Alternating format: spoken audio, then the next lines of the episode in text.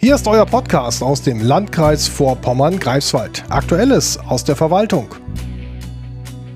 Einen wunderschönen guten Tag. Mein Name ist Anke Radloff und unser Thema heute ist das Bürgertelefon im Landkreis Vorpommern-Greifswald.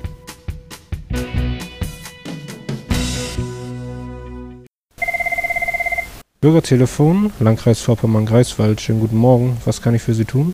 Los ging es mit dem Bürgertelefon Anfang März, als die Corona-Pandemie ihren Lauf nahm und viele Menschen aus unserem Landkreis Fragen über Fragen hatten und das Gesundheitsamt allein damit nicht mehr fertig wurde, erzählt Björn Möller, der eigentlich im Umweltamt arbeitet, seit Anfang März aber Fragen am Bürgertelefon beantwortet. Die Anfänge, ja, äh, das ging alles eigentlich relativ schnell, äh, dass wir das äh, Bürgertelefon aufgebaut haben die Technik, äh, die Räumlichkeiten dafür äh, zur Verfügung gestellt bekommen haben und auch äh, den personellen Aufbau. Zunächst saßen nur zwei oder drei Mitarbeiterinnen und Mitarbeiter am Telefon, dann wurden es aber ganz schnell mehr, betont Teamleiterin Katharina Brandt. Anfangs war das Telefon so geschaltet, wie auch die Öffnungszeiten des Landkreises sind. Als dann die Kitaschließung, Schulschließung und Einreiseverbote kamen, haben wir von 8 bis 20 Uhr das Telefon besetzt und waren auch Samstag und Sonntags erreichbar.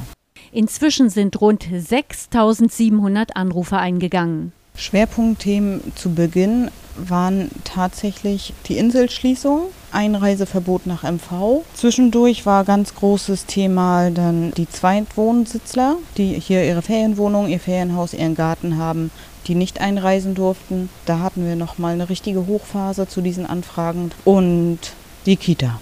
Die Kita war auch immer ein großes Thema. Außerdem wurden am Bürgertelefon 380 Corona-Verdachtsfälle gemeldet, die an das Gesundheitsamt weitergegeben wurden.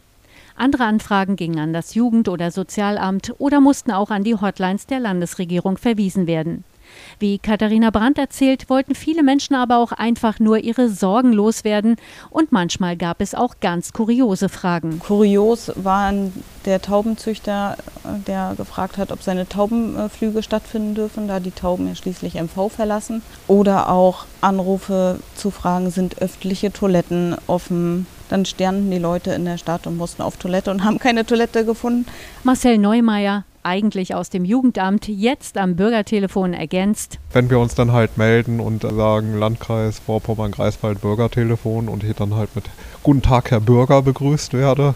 Also sowas fand ich dann halt auch immer so nette Zwischenzeilen, die sich immer zwischendrin ergeben. Inzwischen ist es etwas ruhiger geworden an unserem Bürgertelefon. Besetzt ist es von Montag bis Freitag von 8 bis 16 Uhr mit etwa fünf Mitarbeitern.